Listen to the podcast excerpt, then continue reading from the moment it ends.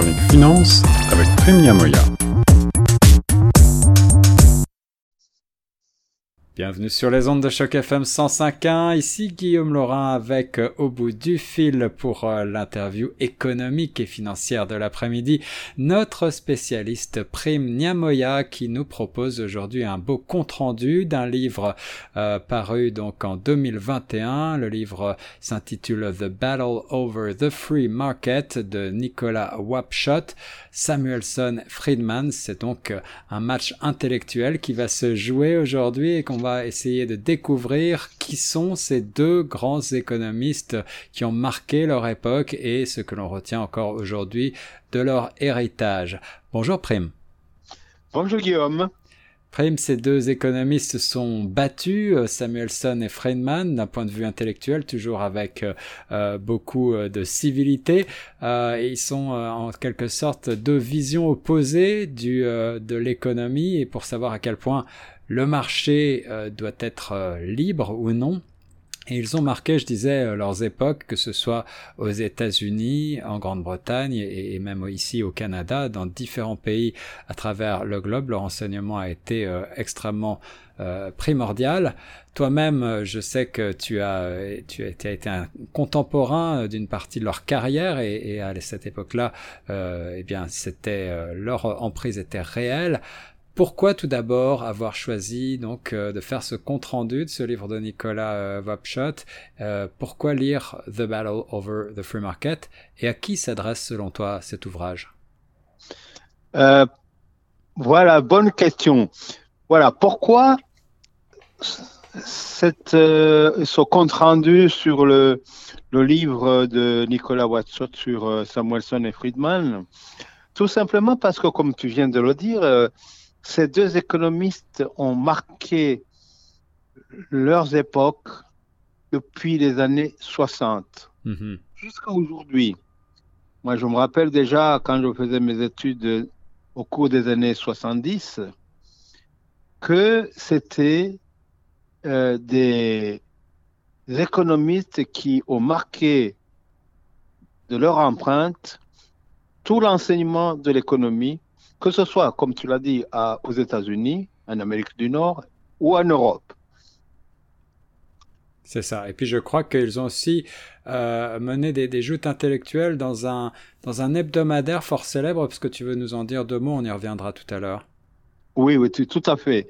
Alors, parce que c'est, euh, il, est, il m'a été très difficile de faire une synthèse de cette euh, biographie parce que les idées sont tellement denses dans ce livre que chaque paragraphe a un sens et qu'il est extrêmement difficile de le résumer. Oui, je comprends. bon, euh, Newsweek, comme tu le sais, c'est un, des grands hebdomadaires euh, américains. C'est au début des années 60, euh, en 1966, quand le rédacteur en chef de Newsweek était à la recherche d'un économiste qui ferait le pendant d'un autre économiste euh, euh, contre Time Magazine en, réalité. C'est ça. Qui, représentait le, courant conservateur. D'accord, donc Newsweek euh, devait être en fait un, concurrent plus libéral peut-être. libéral et démocrate, pour être plus explicite. Absolument. Alors, ce fut d'abord le grand économiste euh, américain d'origine canadienne par ailleurs, euh, John Galbraith, qui avait été conseiller de plusieurs présidents de, à, partir de, de Roosevelt jusqu'à Kennedy, qui avait été pressenti pour ce poste, mais il avait déjà atteint une telle, euh, un tel, une telle renommée que il a, il a décliné. D'accord. Il, faut dire que l'homme aussi ne, ne se prenait pas pour rien. Hein. et c'est à ce moment-là que le, nouveau rédacteur en chef de Newsweek se tourne vers euh, Paul Samuelson. Oui, qui était alors à l'époque, euh, en 1966, un jeune professeur euh, au MIT. Et, et, il avait été remarqué par son ouvrage qui est devenu classique, depuis 1948, un ouvrage qui s'appelle L'économique, traduction en français, qui a été traduit dans plus de 40 langues et qui a fait de lui un homme euh, très riche. en effet, et, célèbre, puisque je crois qu'il a été aussi euh, euh, brièvement conseiller économique de Kennedy pendant la campagne de 1960. Absolument. C'est en 1960 d'ailleurs qu'il il donne quelques cours au futur président des États-Unis et qui lui dit de, que la première chose qu'il devait faire, c'est de diminuer les impôts. Et l'autre de le regarder et disait, mais, mais j'ai fait toute ma carrière, ma, ma, campagne électorale en faisant, en disant que j'allais équilibrer le budget, et toi tu me parles de diminuer les impôts. Mais et l'autre de lui répondre, si vous le faites, vous allez constater que l'économie va encore s'accroître davantage, ce qui a été d'ailleurs le cas. Mais c'était après son décès, bien sûr. C'est vrai, c'est vrai. 1963. Euh, on, va, on va rentrer dans le vif du sujet de ce duel intellectuel tout à l'heure, euh, mais avant de poursuivre, Prime, je voulais juste te demander, euh, selon toi, ce, livre de Nicolas Wapchat que tu nous proposes aujourd'hui de commenter, à qui s'adresse-t-il? Est-ce qu'il s'adresse avant tout à des économistes ou est-ce qu'on peut aussi le lire si on ne connaît pas véritablement les théories économiques ni l'histoire de l'économie? Oui, absolument. Je crois que ce livre s'adresse essentiellement, à mon avis, aux économistes euh, qui, comme moi, ont passé des années à, passer des nuits blanches sur les, théories de Friedman et de Samuelson, mais également à, l'homme de culture euh, qui s'intéresse à l'économie sans être spécialement un économiste et on va le voir à la fin de la chronique, euh, euh, cela permet effectivement de, comprendre un petit peu mieux certains des, euh, soubresauts, certains des soubresauts de l'économie récente après le 11 septembre, après la crise financière de 2008, en tout cas à la, lecture de ton compte rendu, je me suis rendu compte que eh bien l'ombre de Samuelson et de Friedman plane toujours finalement jusqu'à aujourd'hui sur notre économie. Absolument. Euh, en fait, c'est la, leur théorie, depuis Keynes d'ailleurs, parce qu'il faut remonter depuis Keynes, puisque Samuelson est considéré comme euh, proche de keynésien. Oui. Parce que c'est lui le premier qui a popularisé la théorie de Keynes dans son ouvrage euh, de vulgarisation qui s'appelle Économique. C'est ça. Et, d'ailleurs qui a introduit auprès de Kennedy des idées keynésiennes.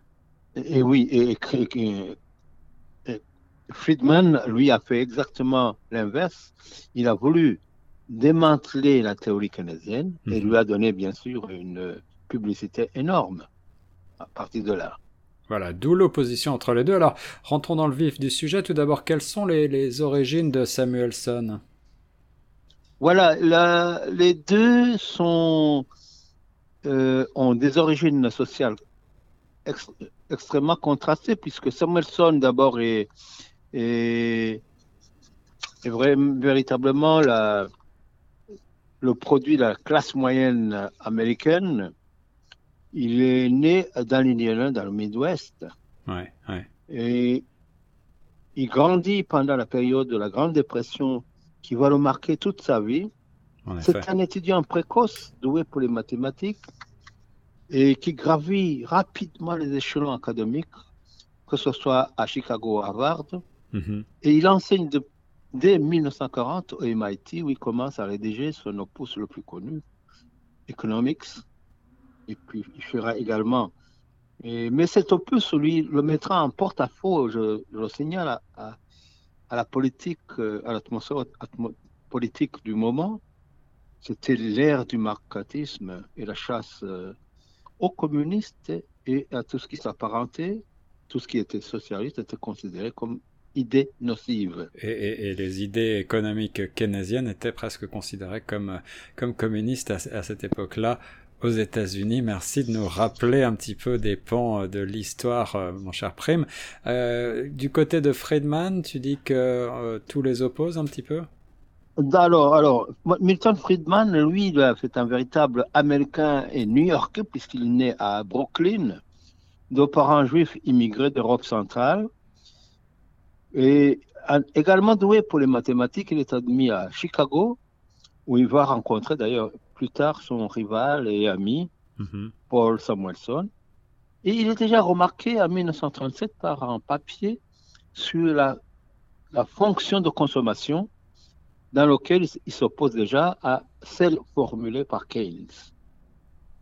Mais et surtout, il a un autre papier qu'il a fait connaître, c'est il s'oppose à l'American euh, Medical Association, euh, l'association américaine, euh, qui le proposera sur la scène académique comme un débatteur de talent dans les prétoires universitaires.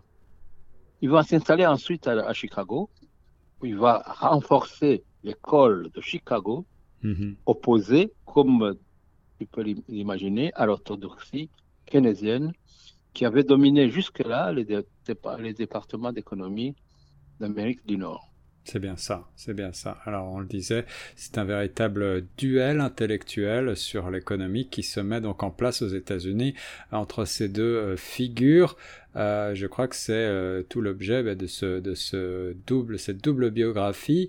et est-ce qu'on va continuer peut-être euh, d'analyser avec toi euh, un certain nombre de ces, de, ces chapitres qui t'ont marqué. Euh, Dueling Columnist, c'est le, d'ailleurs le titre du chapitre 5. Oui, en réalité, il, il se bat contre, contre la théorie canadienne. En fait, il, lui, il a comme une mission, c'est un prophète et il a comme mission de démanteler tout ce qui s'appelle la théorie keynésienne. Et pour ce faire, Friedman, il, utilise également une approche peut-être plus populaire, tu le disais dans ton compte-rendu. Il s'adresse, il cherche en tout cas à s'adresser davantage aux, citoyens lambda. Absolument, c'est un homme qui est d'ailleurs un homme qui vient du peuple. Donc il s'adresse dans son langage peut être. C'est un homme qui est extrêmement brillant. C'est un brillant technicien et statisticien.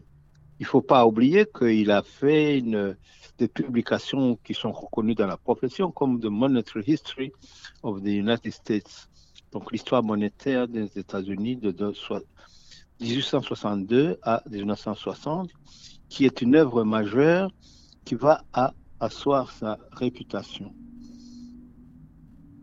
Alors les deux hommes, tu le disais, ont, écrit en alternance dans le euh, dans Newsweek, en fait, dans les colonnes euh, de Newsweek, et, c'est là qu'ils euh, qu'il s'opposaient le plus, peut-être.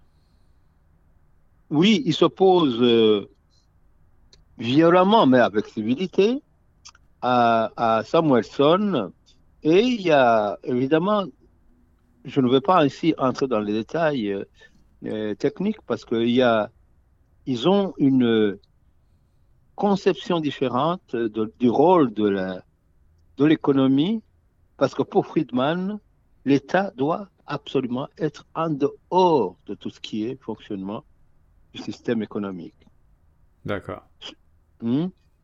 Et donc, euh, Samuel euh, Friedman, lui, il est le perpétuel, euh, il perpétue la tradition de l'école autrichienne du 19e siècle qui est popularisée par euh, des figures euh, politiques et économiques comme Hayek, hmm.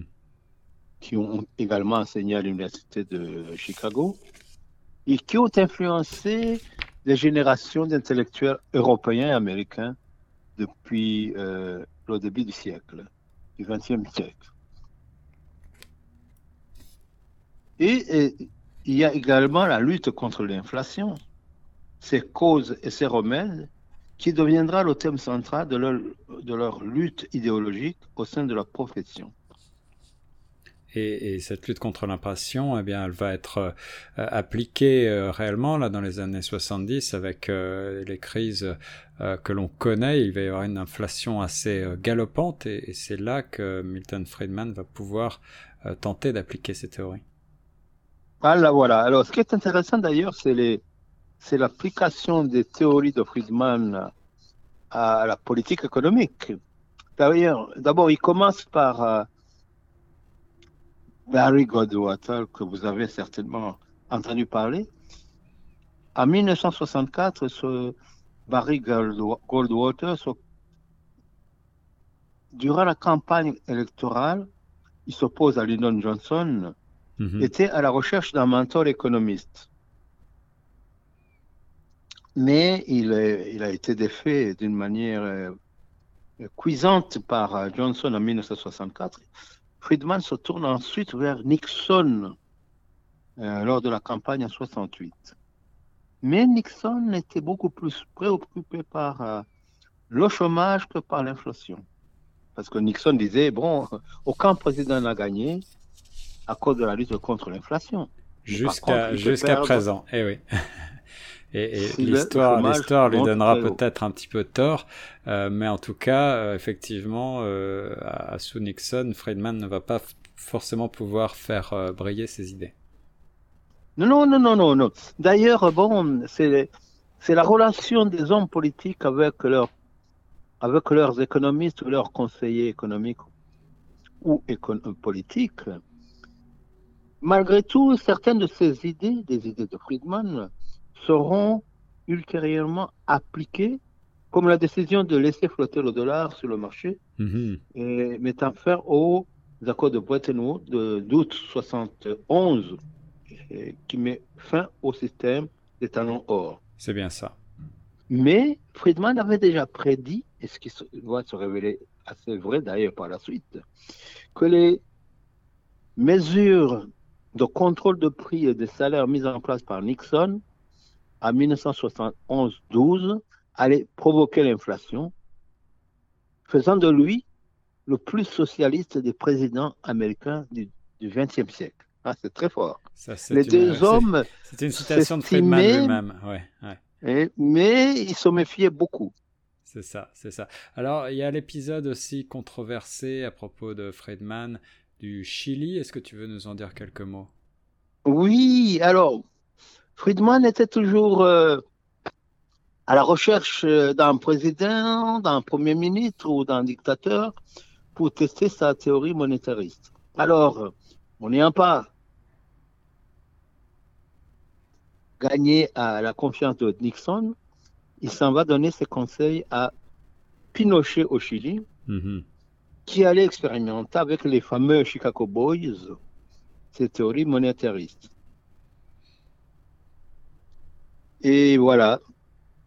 Et ces, théories, ces efforts ne sont pas couronnés de succès. Et il va se tourner vers euh, le président Carter, sur la présidence Carter, qui était miné par une forte inflation. Le président de la Federal Reserve Bank, Paul Volcker, qui était proche de ses idées et président de la Fed, n'est quand même pas convaincu que l'inflation soit toujours un phénomène monétaire, mais qu'il y avait d'autres facteurs étrangers. Les deux hommes, d'ailleurs, quoique idéologiquement proches, ne s'entendaient pas du tout. Et c'est finalement euh, non pas dans son pays d'origine, mais plutôt en Europe, en Grande-Bretagne, que Friedman va pouvoir euh, faire appliquer ses idées. Absolument. Alors, Margaret Thatcher va enfin donner à Friedman une nouvelle chance d'appliquer ses idées. La famille de l'épicier, comme on l'appelait, de Grossest Daughter, dont la devise était l'épargne est une vertu et la dépense un vice. Lui vaut une dévotion intellectuelle sans borne et les deux personnages sont en phase. Mais vous vous rappelez certainement que la politique menée par euh, Margaret Thatcher va mener à un débâcle économique, un chômage et une chute de la production massive, que cette politique avait dû être abandonnée après l'échec de cette douloureuse expérience. Ouais, ouais, absolument. C'était, c'était euh, la difficile période des années 80 euh, et l'économie en berne euh, en Grande-Bretagne. Euh, on, se rapproche un petit peu plus de notre présent avec, comme je le disais tout à l'heure, l'analyse du 11 septembre et de ses conséquences. 11 septembre 2001. Voilà, voilà, là. Nous sommes là, là 2000, le 11 septembre 2011, 2001, pardon. Et l'objectif, euh, finalement, de cet attentat terroriste, c'était de déstabiliser les économies occidentales. Ouais. Mais le président de la Fed, organisant rapidement une défense pour sauver le capitalisme, en mettant en place une politique de taux d'intérêt bas pendant toute une décennie. Mais cette politique va se révéler une des causes de la crise financière de 2007-2008. C'est ça. Alors cette politique, on peut la qualifier, n'est-ce pas, de samuelsonienne ou de, ou de keynésienne? Euh, Oui, plutôt keynésienne. Oui, c'est ça. Les deux. Donc elle allait servir de test à la validité des thèses opposées de Friedman et de Samuelson. Alors, pour quelles raisons est-ce que, euh, d'après ce livre, la crise financière de 2008 découle de ces mesures économiques? La crise financière de 2008, euh, comme tu t'en souviens peut-être, fut le résultat d'une politique de crédit bon marché mise en place justement après le 11 septembre 2001 et d'une faible régulation du système financier. Ah oui. Ces deux facteurs ont provoqué la création de nouveaux produits financiers toxiques. On s'en souvient avec euh, la faillite de Lehman Brothers notamment et de nombreux autres groupes. Euh, voilà, voilà. Donc après la, la, faillite de Fannie Mae et des, des géants du système hypothécaire, de Lehman Brothers, de, du groupe d'assurance et AIG, ouais. la Fed était obligée d'intervenir pour sauver l'économie américaine. À l'absence d'une solution plausible du marché à rétablir la situation, comme le préconisait Friedman. Mm-hmm. Le gouvernement ne pouvait donc pas rester indifférent à cette situation. Et Dieu merci, la, la politique d'achat massif d'obligations de l'État d'une injection par la fait de vastes quantités de liquidités ont abouti à une hausse, à une, n'ont pas abouti à une hausse de l'inflation comme le prévoyait par exemple Friedman. Et du coup, cette approche néoclassique, comme Samuelson, a été validée comme étant la plus appropriée. Alors j'ai l'impression depuis euh, depuis le début de ton compte rendu, mon cher Prime, que l'histoire euh, semble davantage donner raison à Samuelson euh, qu'à Friedman. En conclusion, justement, ben, ces deux hommes que tout oppose, grands intellectuels, grands économistes, euh, quel est leur héritage à chacun? Et puis ensuite, euh, je vais te demander euh, ton avis sur la question, lequel de ces deux économistes, d'après toi, a remporté en quelque sorte ce match? Écoute, l'héritage de ces deux économistes, pour moi, Friedman aura laissé sa marque plus dans le domaine politique comme activiste mhm. qu'en économie, mais où il, est reconnu tout de même comme un, étant un habile théoricien et statisticien. L'influence de Samuelson sera reconnue dans la profession des économistes comme un génie touche à tout, que pour son empreinte sur la société. Mais ce sont les idées de Samuelson, à mon avis, qui se sont révélés les plus appropriés pour euh, cette crise financière de 2007-2008 et d'ailleurs qui a été appliquée également pour cette crise Covid 2020-2021. Mm-hmm. Mm-hmm. C'est-à-dire une intervention massive de l'État dans l'économie. Et pour moi, bon, je, je penche pour euh, Samuelson, comme la majorité du reste des, économistes. Quand on lit la presse actuellement, même les économistes conservateurs aujourd'hui concèdent le fait que l'État ne peut pas être indifférent au,